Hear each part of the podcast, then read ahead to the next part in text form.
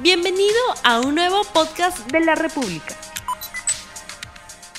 Muy buenos días amigos de la República, sean bienvenidos a LR Más Economía, el programa económico del diario La República en este día, miércoles 24 de noviembre del año 2021. Vamos a ver también las cifras del dólar el día de hoy. En el mercado paralelo, el dólar tiene un precio de compra de 3 soles 995 y de venta de 4 soles 03. En los bancos, el dólar se cotiza para la compra entre 3 soles 84 y 3 soles 95 y para la venta entre 4 soles 06 y 4 soles 18. Vamos con el programa. Los retrasos en la entrega de productos, la escasez e incluso el encarecimiento de los productos importados son algunas de las consecuencias de la crisis marítima que afecta a todos los consumidores en el mundo. Una de las razones es la inflación, obviamente, una de las consecuencias, es decir, esa disparada en los precios y eso tiene como base la crisis de los contenedores sustentado en el alza desmesurada de los costos del transporte de mercancías por vía marítima. Sobre esta situación, sobre esta crisis, vamos a conversar con el especialista Manuel Villarreal, experto en logística internacional y gerente de operaciones de Manuchar Perú, a quien ya le damos la más cordial bienvenida. Muy buenos días, señor Manuel Villarreal. Muy buenos días, ¿cómo estás, Rumi? Buenos días a, todo tu público. Con palabras sencillas para que la gente lo entienda, ¿en qué consiste esta crisis de los contenedores? Eh, bien, actualmente nosotros afrontamos un eh, desabastecimiento en eh, la importación de insumos y de diferentes productos terminados vía marítima por ausencia de contenedores. Actualmente, nosotros tenemos, eh, el, Perú maneja aproximadamente un volumen de 128 mil contenedores a 130 mil contenedores importados al año. Y, nosotros eh, enfrentamos una, una crisis en la cual no hay contenedores en los puertos de origen. Eh, el Perú tiene como uno de sus principales importadores a China. Entonces, los puertos de China actualmente tienen menos contenedores vacíos para poder cargar producto terminado o insumos para trasladarlos hacia todos los países, dentro de ellos el Perú. ¿Y qué está pasando? ¿Significa entonces que no están fabricando contenedores? Porque me imagino que la pandemia hizo que haya un repliegue en el uso de contenedores y eso de alguna manera estalló esta crisis que estamos viviendo en este momento. Es correcto. China está produciendo contenedores actualmente para poder reducir el impacto de las importaciones y tiene un régimen productivo aproximadamente de 10.000 unidades por mes que viene produciendo ya desde inicios de este año. Sin embargo, eso no puede reducir este impacto. El problema es que los contenedores se han quedado en terminales portuarios en los cuales ya no se ha hecho una devolución de carga o se han trasladado como contenedores vacíos a los puertos de Asia. Hablamos de puertos que mueven muchos contenedores en Europa, en, Estados Unidos, en el norte de América, donde eh, los contenedores han quedado en condición de depósito y no se han podido movilizar de retorno a China. Al, pasar eso, siendo China el principal proveedor, entonces no, no contamos con, con, una respuesta inmediata en la devolución por los sobrecostos que están asumiendo las líneas navieras para poder hacer el movimiento de contenedores. ¿Y en cuánto se encareció el transporte marítimo debido a esta crisis de contenedores?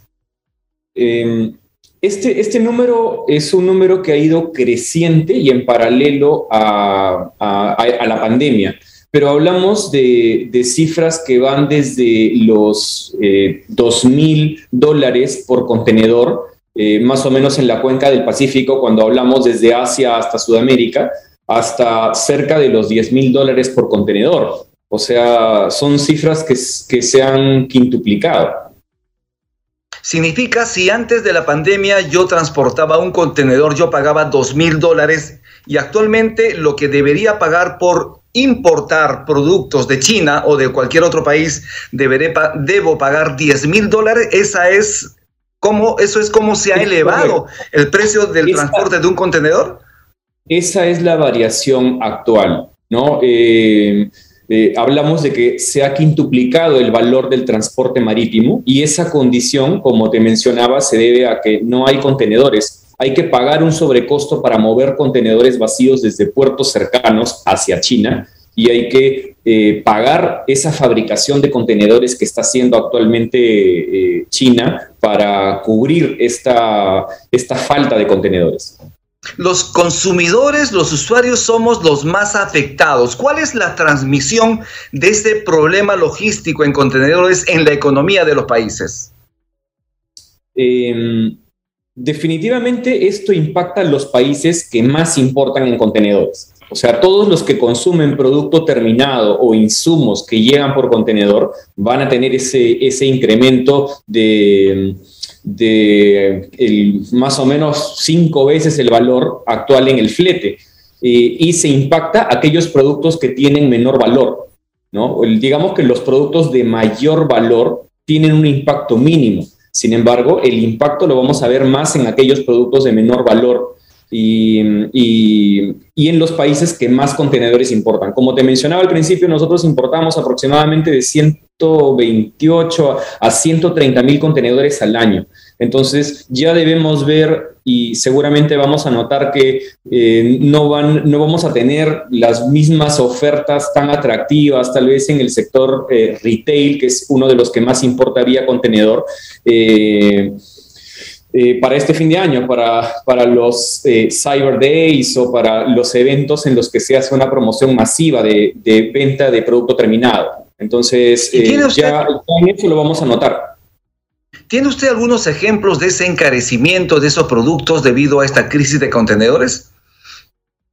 Em, a ver, otro de los elementos, una de las industrias que más insumos importa, eh, eh, vía contenedores es eh, alimentos, principalmente por la inocuidad. Entonces, eh, eso significa que aquellas empresas que importan insumos en contenedores para fabricar, no, no, sé, se me ocurren productos como leche, suero de leche, ¿no? que son insumos para fabricar ahora que se va a preparar, no sé, chocolatadas a fin de año, ¿no? Se van a preparar eh, diferentes eh, productos eh, alimenticios en base a leche, helados, se van a preparar, no sé, panetón, que debe tener algo de este componente, van a tener un incremento de costos sin duda.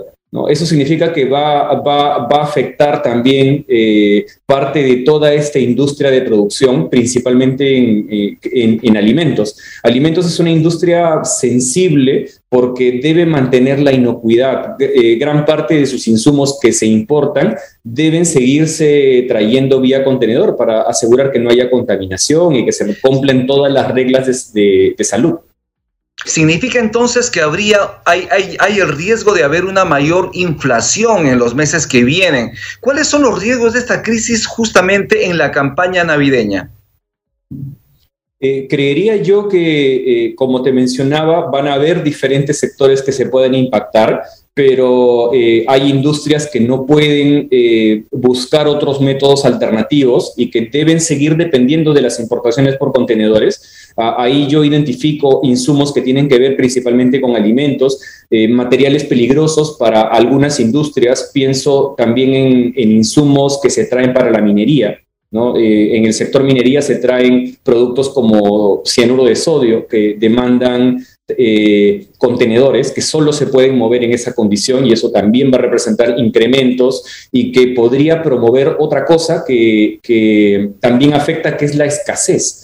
O sea, finalmente, algo que va a pasar es que eh, van a faltar insumos, van a, va, va, va, a haber cortes en la cadena de abastecimientos, va, podría provocarse eh, algunos sectores que se queden desabastecidos, porque la prioridad va a ser para, para aquellos que puedan justamente cubrir y pagar esos sobreprecios. Aquellos que no, no lo puedan cubrir podrían quedarse desabastecidos. Si hay escasez, si hay desabastecimiento, obviamente habría incremento de los precios. Pero ¿para cuándo se estima que podría solucionarse este serio problema de los contenedores? Mm, Actualmente estamos en un proceso todavía de cambio, ya no han habido mayores incrementos y yo estimaría que esta condición de, desabastecimiento de contenedores todavía nos acompañe en los siguientes eh, seis meses, ¿no? Y que tengamos que buscar alternativas que nos permitan reducir la, el impacto en el desabastecimiento de insumos y de, y de productos. ¿Cuáles son entonces las propuestas de solución para esta crisis? ¿Qué es lo que se propone? Em, bueno, eh, existen varios, varios medios para importar. ¿no? Eh, actualmente, eh, importar por contenedores es uno de los más utilizados a nivel mundial. sin embargo, también existen alternativas de importación digamos, con la mercadería directamente en, las bodegas de los barcos, o sea, bajo la configuración de, carga a granel, que es, digamos, como hoy se importa el maíz, como, como se importan diferentes insumos eh, de gran volumen. Eh, se importa carbón, se importan eh, productos para, para la fabricación de cemento. Entonces, eh, digamos que hay muchas formas de importar. Dentro de ellas también está la importación de carga fraccionada, que es traer eh, eh, mercadería en unidades de una tonelada, en, maxi bolsas o, big bags, para llenar, hasta llenar la bodega de un barco. ¿no? Ahí hay que estudiar la compatibilidad de productos, validar si es que la mercadería cumple y va a resistir un viaje de 30 días aproximadamente, que es, la ruta hacia América. Entonces, eh, bajo, esas, bajo esas condiciones existen alternativas, como mencionaba en granel y en carga fraccionada hoy, que permitan reducir los costos de importación. Eh, la carga fraccionada sería precisamente para qué tipo de productos. No creo que sea factible para alimentos, sino para qué tipo de productos podría eh, eh, ser pasible, posible esta importación. Em, nosotros podemos importar carga fraccionada para muchas industrias, principalmente para insumos químicos, y siempre que los insumos químicos tengan compatibilidad entre sí, al compartir la bodega del barco. Entonces, nosotros eh, eh, eh, proponemos o recomendamos que las, que las importaciones se realicen como carga fraccionada de insumos químicos que van a soportar, como te mencionaba, un viaje de 30 días de travesía y que sean compatibles y que viajen en un empaque adecuado que no se vaya a romper, que no se deteriore durante el manipuleo en el puerto de origen, que no se deteriore en la descarga en los puertos del Perú. Esto, eh, digamos, nos podría eh, asegurar un mayor flujo de abastecimiento y sobre todo mantener precios más competitivos. Allí es donde quería apuntar. Los precios en este sentido a través de carga fraccionada de este sistema es mucho menor que con la utilización de contenedores. ¿Cuál es la diferencia?